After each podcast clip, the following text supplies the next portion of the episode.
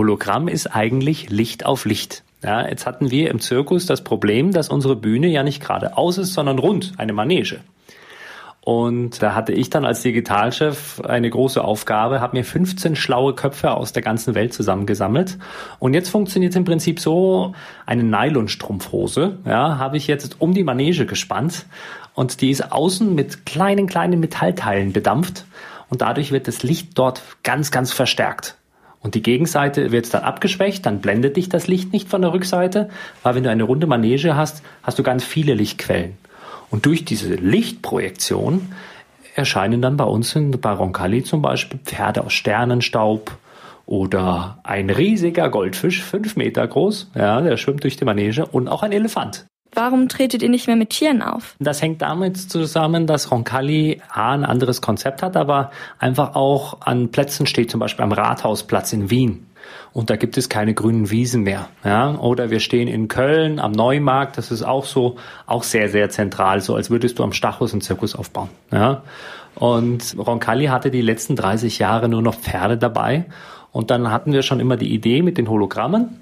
Und dann hat Bernhard Paul mal sein Publikum gefragt, was erwartet ihr von uns? Und da waren es dann nur noch 2,7 Prozent, die gesagt haben, wir wollen Pferde haben. Ja? und 1,6 Prozent hätten es vermisst. Also bei Roncalli erwartet man Clowns, Seifenblasen, Artisten, also diese Poesie. Wenn ich zum Zirkus Krone München gehe, dann erwarte ich zum Beispiel als Krone-Besucher, als Stammbesucher Tiere. Der Zirkus Roncalli war einer der ersten Zirkusse, bei dem ein Auftritt wegen Corona abgesagt werden musste. Als Alternative hattet ihr unter anderem Auftritt in Autokinos.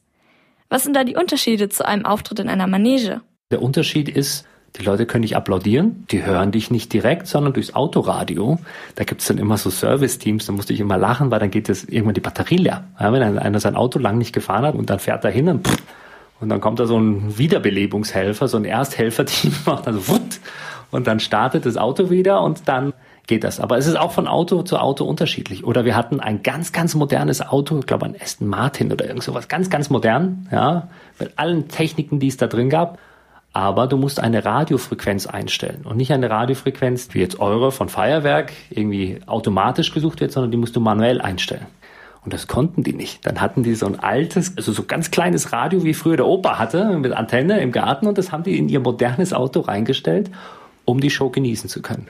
Wie hat das mit dem Applaus funktioniert, wenn jede Familie in ihrem Auto saß?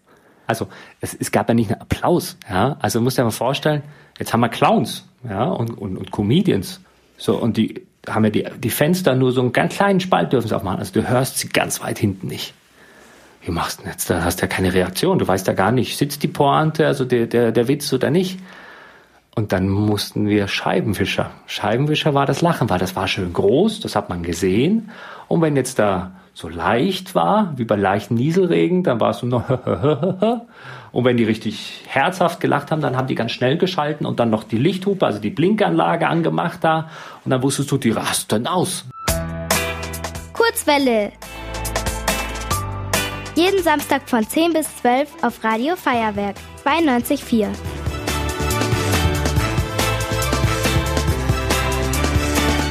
Also das sind Paul und Pauline. Pauline wiegt fast drei Tonnen.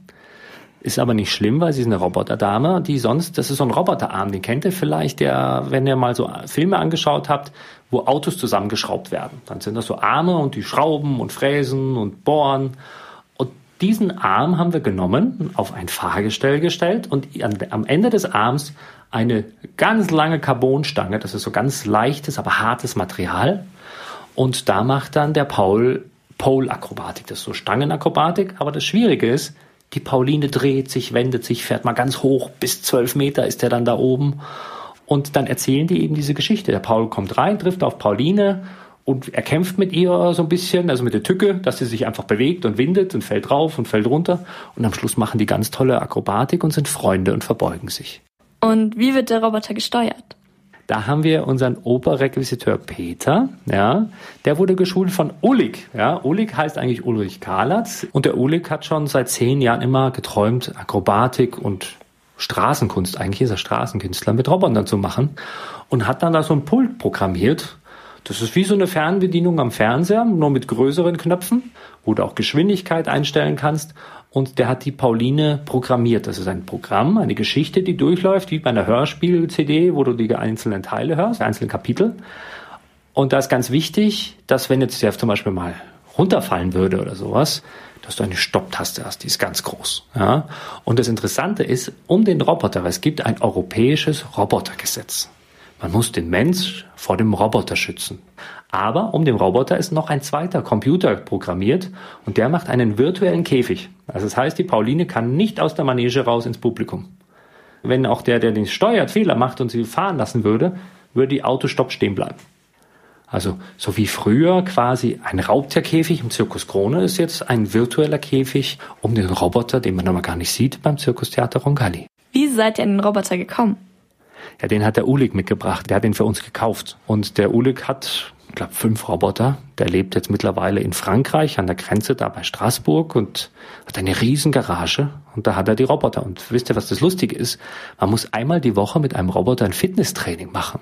Weil die Pauline macht ja ihr festes Programm, jede Show. Aber es sind ja nicht alle Bewegungen, die sie kann. Sie kann ja viel mehr. Und damit diese Hydraulikflüssigkeit, das ist so eine Flüssigkeit, die den Roboter beweglich macht, durch alle Leitungen gespült wird, muss man einmal in der Woche sie alle Bewegungen machen lassen. Das dauert ungefähr eine Stunde. Und dann geht ihr dahin und macht ihr Fitnesstraining. Was ist aktuell deine Lieblingsnummer im Programm? Also ich bin ein Clown-Fan es ist ganz schwer, gute Clowns zu finden. Ja, irgendwie Clown ist nämlich gar nicht so einfach. Man muss erst alles können, damit man schlecht machen kann in der Manege.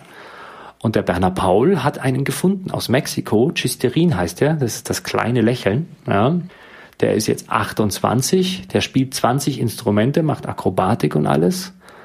Und der ist richtig lustig. Und der ist erst noch so jung. Ja. Also was ist mit dem, wenn der mal 40 ist oder so? Dann dann kriegen wir ja Bauchschmerzen für ein ganzes Jahr, wenn der auftritt. Und das ist meine Lieblingsnummer, der Chisterin. Egal, was der macht. Der macht so kleine Sachen, macht größere Sachen mit unserem Weißclown Chancy gemeinsam. Aber ich liebe einfach Clowns.